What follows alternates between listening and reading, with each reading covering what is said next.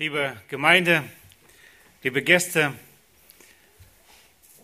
Ich freue mich, dass wir heute einmal mehr in Gottes Wort hineinschauen dürfen und über das, was wir gerade schon gehört haben, auch von Matthias, der einige Texte uns schon gelesen hat, weiter darüber nachdenken dürfen. Ich habe das Thema für heute, für meine Predigt überschrieben, der Siegesruf, es ist vollbracht. Es ist vollbracht. Wir wollen uns einen Text anschauen aus Johannes Kapitel 19, ab Vers 28 bis 30. Wir werden ihn gleich lesen. Und ich möchte bei diesem Thema der Siegesruf, es ist vollbracht, über drei Dinge nachdenken mit euch. Wie wurde die Schrift erfüllt? Was lesen wir in diesen Versen? Was wurde vollbracht? Und wem übergab Jesus seinen Geist? Es ist vollbracht. Ein einziges Wort im griechischen Urtext. Man kann es auch übersetzen mit vollendet, am Ziel oder fertig. Eigentlich hätte man diese Worte eher von Jesu Widersachern, von seinen Feinden erwartet. Die Gegner Jesu könnten sich doch eigentlich genüsslich die Hände reiben, Sie sind am Ziel ihres Planes angekommen. Jesus ist beseitigt. Es ist vollbracht. Das sagt keiner der Mörder. Jesus selbst sagt es. Er, der umgebracht wird, abgebrochen ist sein Weg. Und doch, auf geheimnisvolle Weise kommt sein Weg gerade so ans Ziel. Was wie eine tiefste Niederlage aussieht, ist in Wahrheit die Vollendung. Lesen wir diesen Text, diese drei Verse aus Johannes 19, Vers 28. Danach, da Jesus wusste, dass alles schon vollbracht war, spricht er, damit die Schrift erfüllt würde, mich dürstet. Es stand da ein Gefäß voll Essig. Sie legten nun einen Schwamm voller Essig um einen Ysop und brachten ihn an seinen Mund. Als nun Jesus den Essig genommen hatte, sprach er, es ist vollbracht. Und er neigte das Haupt und übergab den Geist. Wie wurde die Schrift erfüllt? Als erstes. Wir lesen in diesen Versen,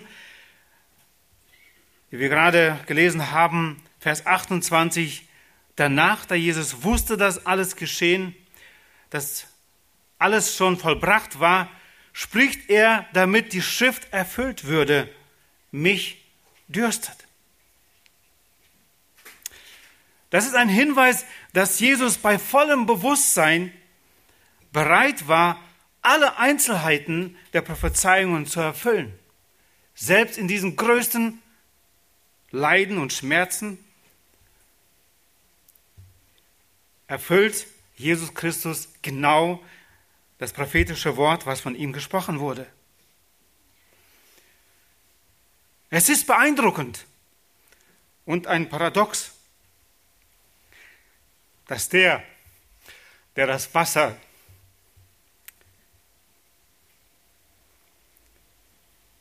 des Lebens ist, im Sterben Durst hat oder Durst litt. In Johannes 4, Vers 14 heißt es, wer aber von dem Wasser trinken wird, das ich ihm geben werde, wird in ihm eine Quelle Wassers werden, das ins ewige Leben quillt. Und in Johannes 7, 38 heißt es weiter, wer an mich glaubt, wie die Schrift gesagt hat, aus seinem Leibe werden Ströme lebendigen Wassers fließen. Dieser Jesus Christus, der diese Worte vor ein paar Jahren, für einen Monaten ausgesprochen hat, leidet Durst. Auch dieses Offenbarwerden seiner Qual und Hilflosigkeit war Jesus durch die Schrift zugeteilt. Und er weigerte sich nicht, auch dieses Stücks seiner Erniedrigung.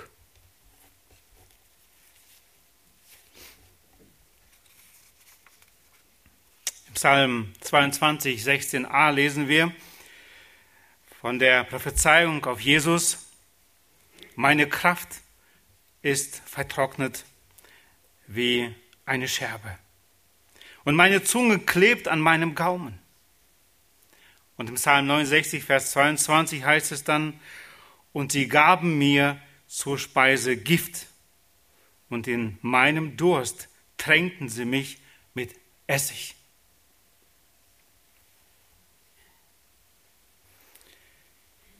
In unserem Abschnitt in Johannes 19 lesen wir, wie Jesus es bewusst sagt, mich dürstet. Es stand ein Gefäß voll Essig. Sie legten nun einen Schwamm voller Essig um einen Ysop und brachten ihn an seinen Mund. Und als nun Jesus den Essig genommen hatte, sprach er. Das hier erwähnte Getränk ist nicht dasselbe, wie in Matthäus 27, 34 genannt wird, Essig mit Galle, welches man auf dem Weg zum Kreuz Jesus angeboten hatte, um seine Schmerzen zu lindern. Da lesen wir davon, dass als Jesus es gekostet hat, es ablehnte. Er wollte diese Schmerzen bewusst auch ertragen. Er hat kein Schmerzmittel genommen. Es war auch nicht Essig wie heute in unserem Gebrauch. Es war ein billiger, säuerlicher Essigwein, der von Soldaten getrunken wurde. Wer da stand und die, den sie Jesus Christus dann gaben. Da heißt es einfach im Vers 30, als nun Jesus den Essig genommen hatte. Wie in vielen prophetischen Schriften des Alten Testaments wurde auch diese kleine Aussage erfüllt. Wenn wir in diesem Kapitel kurz zurückblättern, Verse 24 lesen und 36 und 37, da lesen wir auch in diesem Kapitel 19, wie genau Gottes Wort in Erfüllung geht, die Schrift. Da heißt in Vers 24, Kapitel 19 Johannes, lasst es uns nicht zerreißen, sondern darum losen, wessen es sein soll, damit der Schrift erfüllt würde, die spricht, sie haben meine Kleider unter sich verteilt und über mein Gewand haben sie das losgeworfen. Die Soldaten nun haben dies getan. Verse 36 und 37, da heißt es dann weiter, denn dies geschah, damit die Schrift erfüllt würde. Kein Bein von ihm wird zerbrochen werden. Und wieder sagt eine andere Schrift, sie werden den anschauen, den anschauen, den sie durchstochen haben. Durch das Handeln der Soldaten wurde, ohne dass sie es bewusst ihnen war, die Schrift genau erfüllt.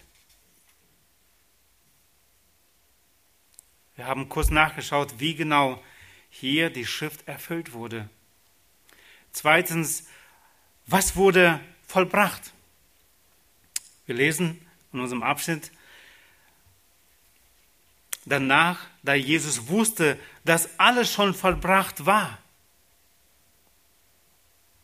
Es war ihm bewusst, es war schon vollbracht. Danach spricht er und fragt wegen Wasser. Und dann Vers 30 lesen wir, da sprach er, es ist vollbracht.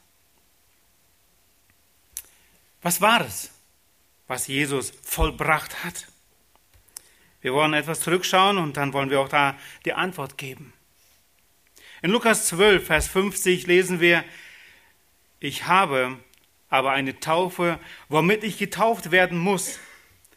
Und wie bin ich bedrängt, bis sie vollbracht ist. Jesus kam auf diese Erde mit einem klaren Ziel. Und er steuerte sein Leben genau auf dieses Ziel zu. Und er sagt hier und spricht an einer bestimmten Stelle, dass er dieses erwartet. Und wir lesen hier, und wie bin ich bedrängt, bis sie vollbracht ist, diese Taufe. Es ist gut, sich an den Leidensweg des Herrn Jesus zu erinnern. Er sprach schon sehr früh von, und das immer wieder, von den bevorstehenden Ereignissen, von den Leiden, die ihn erwarten. Und es tut gut, sich einmal nochmal in den Evangelium diesen Leidensweg und all das, was Jesus gesagt hat, persönlich auch in der stille Zeit zu lesen.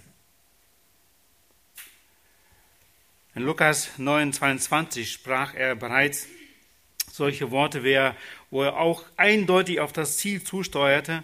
Da sagt er zu seinen Nachfolgern, der Sohn des Menschen muss vieles leiden und verworfen werden, von den Ältesten und Hohepriestern und Schriftgelehrten und getötet und am dritten Tage auferweckt werden.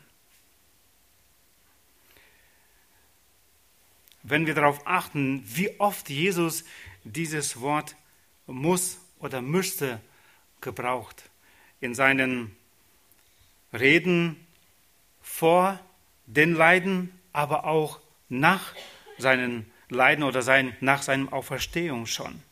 Es fällt auf, dass Jesus es bewusst immer wieder sagte. Da lesen wir weiter in Lukas 17, 25. Zuvor aber muss er vieles leiden und verworfen werden von diesem Geschlecht. Lesen wir weiter in Lukas 22, 37. Ich sage euch, dass noch dieses, was geschrieben steht, an mir erfüllt werden muss. Und er ist unter die Gesetzlosen gerechnet worden.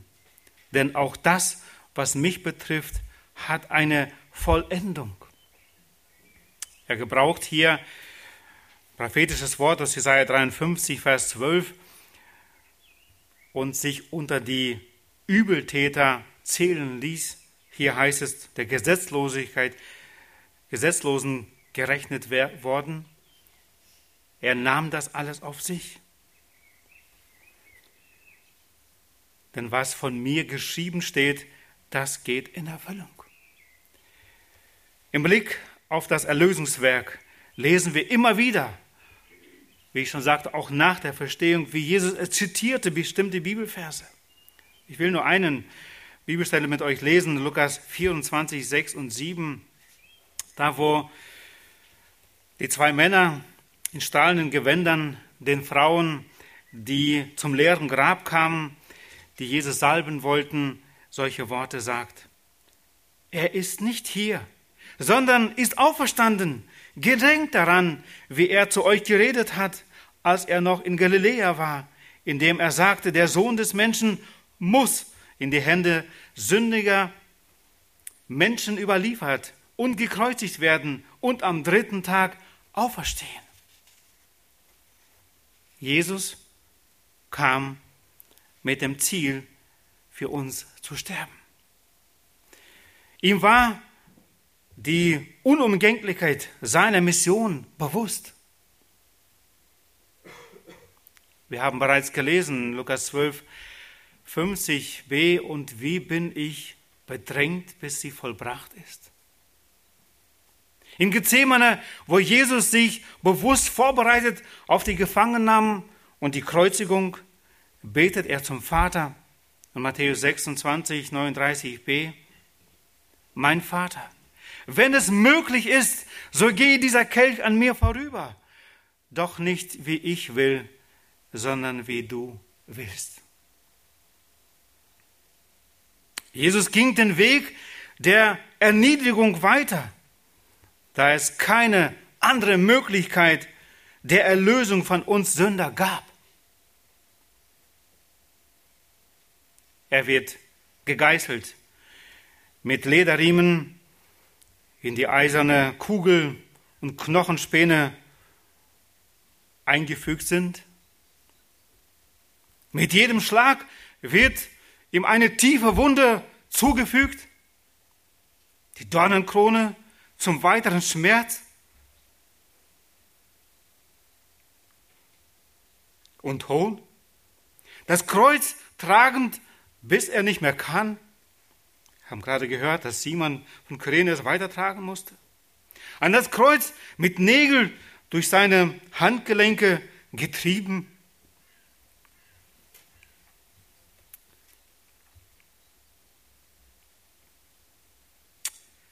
Da hängt er.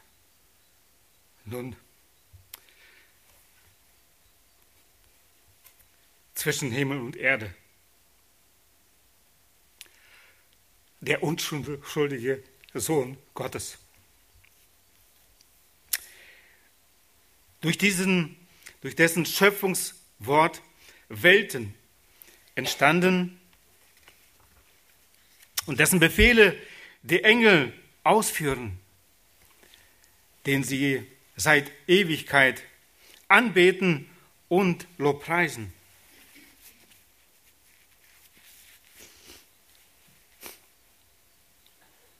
Und während er leidend und sterbend am Kreuz hängt, spricht er dieses Siegeswort aus. Es ist vollbracht. Nochmal, was war vollbracht? Für uns das Erlösungswerk. An drei weiteren Bibelstellen möchte ich aufzeigen, was Jesus hier vollbracht hatte. Römer 8, Vers 1, da heißt es, so gibt es jetzt keine Verdammnis mehr für die, welche in Christus Jesus sind. Am Kreuz wurde unsere Schuld getilgt. Es gibt nun für uns keine Verdammnis mehr, welche in Jesus Christus oder in Christus Jesus sind. Ist das nicht eine frohe Botschaft? Unsere neue Identität in Christus. Römer Kapitel 8, Verse 15 bis 17.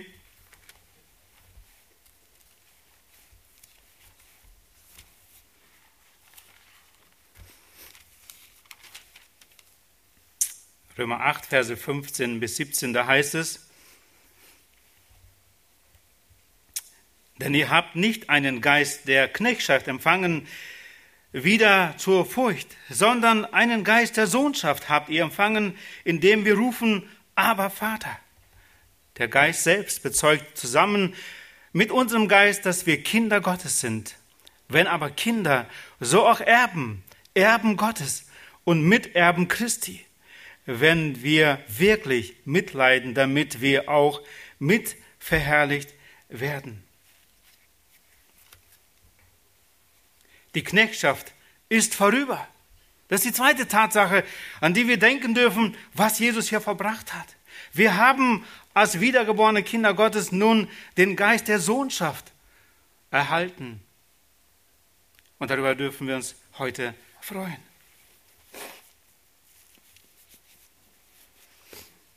Drittens, der Tod ist besiegt.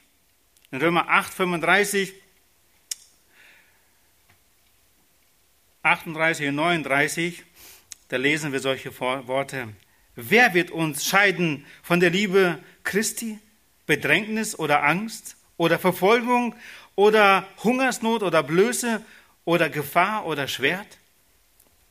Vers 38, denn ich bin überzeugt, dass weder Tod noch Leben, weder Engel noch Gewalten, weder, weder Gegenwärtiges noch Zukünftiges, noch Mächte, weder Höhe noch Tiefe, noch irgendein anderes Geschöpf uns wird scheiden können von der Liebe Gottes, die in Christus Jesus ist, unserem Herrn. Weil Jesus an unserer Stelle starb für unsere Verdammnis und Schuld, und aus dem Grabe auferstanden ist, brauchen wir uns vor dem Tod nicht mehr fürchten. Es sind bereits mehr als 40 Jahre, dass ich persönlich im Genuss diesen, dieses Glücks bin. Bevor ich diesen Schritt tat, wo ich, bevor ich deutlich Jesus in mein Leben aufnahm, hatte ich immer Angst vor dem Tod. Ich wusste, was mich erwartet. Ich habe das Evangelium vorher schon gehört.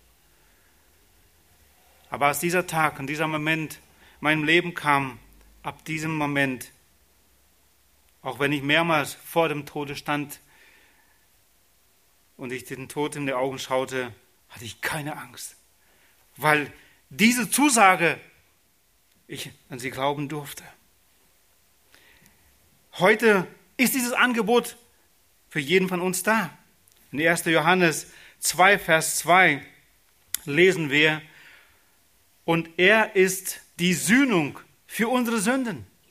Nicht allein aber für die unseren, sondern auch für die ganze Welt. Für die der ganzen Welt. Wir dürfen dieses, das Evangelium, die frohe Botschaft weitertragen. Es ist vollbracht, die Sühnung. Es ist vollbracht. Man fand auf Papyrus Quittungen für Steuern als Empfangsbestätigung für die Zahlung dieses Wort. Es ist vollbracht, bezog sich auf die Vollendung seines Erlösungswerkes. Und eine Stelle, die uns auch bekannt ist und wir schon oft gelesen haben, auch gerade beim Abendmahl, ist Kolosser 2, Vers 14. Kolosser 2, Vers 14. Es geht hier um die Vergehungen, die uns vergeben wurden. Und da heißt in Vers 14, er hat den Schuldschein gegen uns gelöscht, denn in Satzungen bestehenden, der gegen uns war und ihn auch aus unserer Mitte fortgeschafft, indem er ihn ans Kreuz nagelte. Es ist vollbracht. Es ist für uns bezahlt. Er war für die Menschen zur Sünde gemacht worden, wie Matthäus im 2. Korinther 5, 21 zu Beginn schon las. Interessant ist auch die Zeitform, in der diese Worte stehen.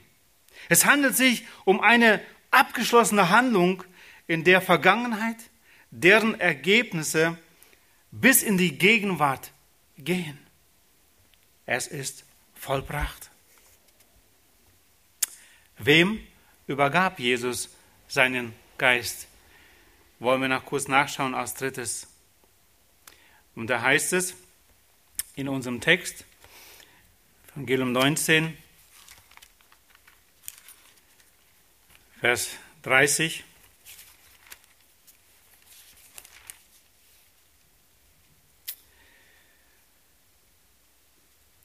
Und er neigte das Haupt und übergab den Geist.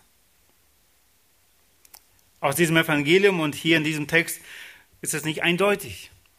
Und da ist es gut, dass wir die anderen Evangelien haben, wo wir das auch nachschauen dürfen. Matthäus 27 möchte ich mit euch dann kurz aufschlagen, Verse 45 und 46. Matthäus 27, Verse 45 und 46. Da heißt es, aber von der sechsten Stunde an kam eine Finsternis über das ganze Land bis zur neunten Stunde. Also drei Stunden Finsternis. Um die neunte Stunde aber schrie Jesus mit lauter Stimme auf und sagte, Eli, Eli, lema sabachthani. Das heißt, mein Gott, mein Gott, warum hast du mich verlassen? wie wir vorhin schon in der Einleitung von den Worten durch Matthias hörten, dass die, der Zorn Gottes kam auf Jesus. Und das war die schrecklichste Zeit, die inzwischen, was unseren Text angeht, Jesus bereits überstanden hatte. Deswegen konnte er auch sagen, dass es verbracht ist. Er wusste, dass das schon alles geschehen ist. Und da lesen wir weiter noch in Lukas 23, 46, auch der uns, der Text, der uns hilft, es besser zu verstehen. Lukas 23, 46.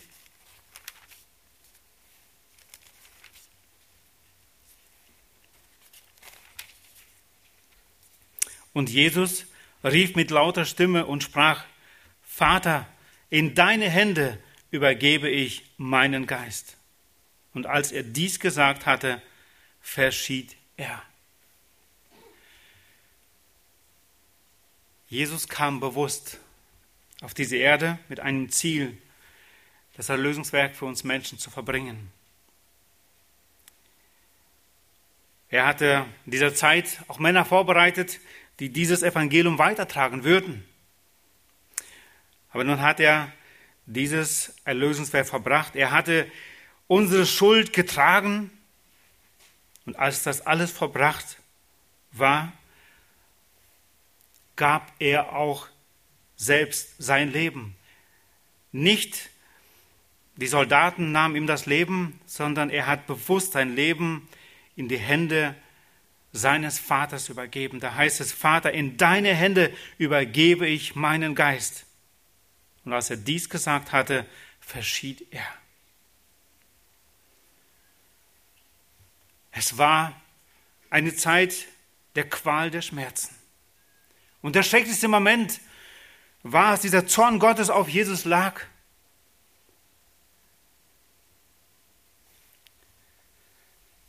Als selbst Gott der heilig ist, sich wegwenden musste, weil der Sünde auf Jesus lag.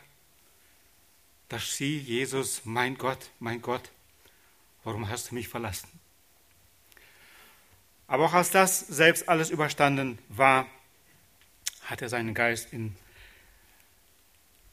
seinen Vater abgegeben, ging zu ihm. Zusammenfassend möchte ich nur sagen, das Kreuz ist nicht mehr ein Ort der Leiden, sondern der Herrlichkeit Gottes. Hier wurde der Sieg ausgerufen. Es ist vollbracht. Und die letzte Stelle, die ich jetzt mit euch noch lesen möchte, 1. Korinther 15. Wir werden es sicherlich auch in zwei Tage hier gemeinsam lesen. Und doch möchte ich vorweggreifen. 1. Korinther 15, Verse 15 bis 57. In diesem Kapitel lesen wir, wie Paulus von der Verstehung spricht. Und wenn ihr alle gesehen hat und wie dieser Sieg zustande gekommen ist, und da heißt es am Ende dieses Kapitels, ich lese Vers 55, wo ist, o Tod, dein Sieg? Wo ist, o Tod, dein Stachel? Der Stachel des Todes aber ist die Sünde. Die Kraft der Sünde aber das Gesetz. Gott aber sei Dank, der uns den Sieg gibt durch unseren Herrn Jesus Christus. Amen. Wir möchten noch eine kurze Zeit uns nehmen, wo wir unseren Herrn anbeten, wo wir die Möglichkeit dazu geben, ob in Deutsch oder Russisch, wollen wir unseren Herrn danken, dass er unsere Erlösung erwirkt hat und wir uns heute freuen dürfen des Lebens, heute und hier schon und einmal für die Ewigkeit. Lass uns aufstehen und eine Gebetszeit gemeinsam haben.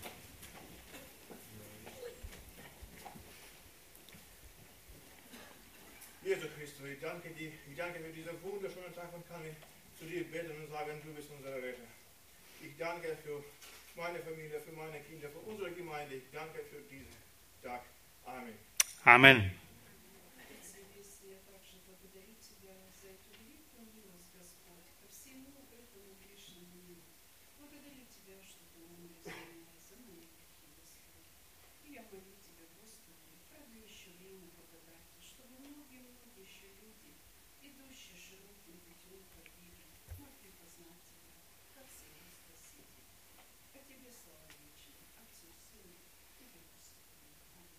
Аминь.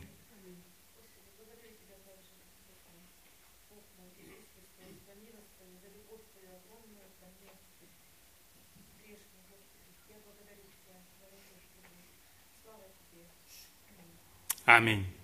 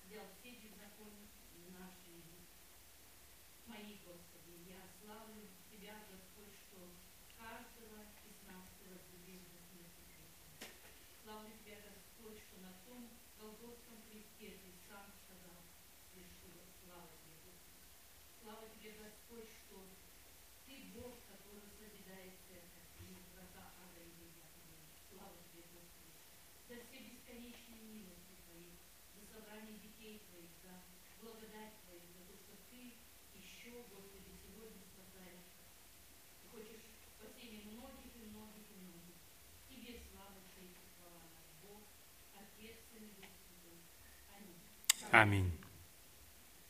Мой дорогой Господь, чудный, любимый Спаситель, я очень благодарю Тебя и славлю, что Ты пришел сам на эту землю, чтобы умереть грехи всех людей, Господь. Благодарю Тебя за все Твои чудные великие дела. Величит моя душа Тебя, Господь. Только Ты один достоин славы, чести, восхваления. Помоги, Господь, чтобы люди услышали Твой зов, Твой стук, Господь, и ответили на него. Я надеюсь и уповаю на Тебя во имя Иисуса Христа. Аминь. Amen. Lieber himmlischer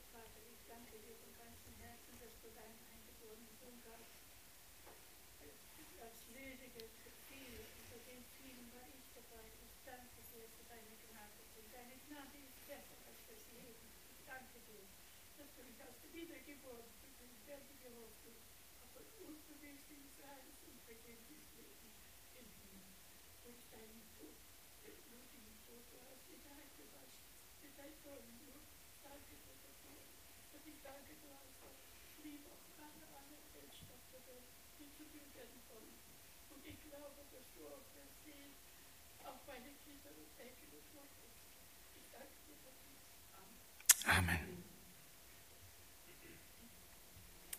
Herr Jesus Christus, Sohn Gottes, danke, dass du bereit warst, in unsere hoffnungslose Situation zu kommen, um uns Leben zu geben, um stellvertretend für uns unsere Schuld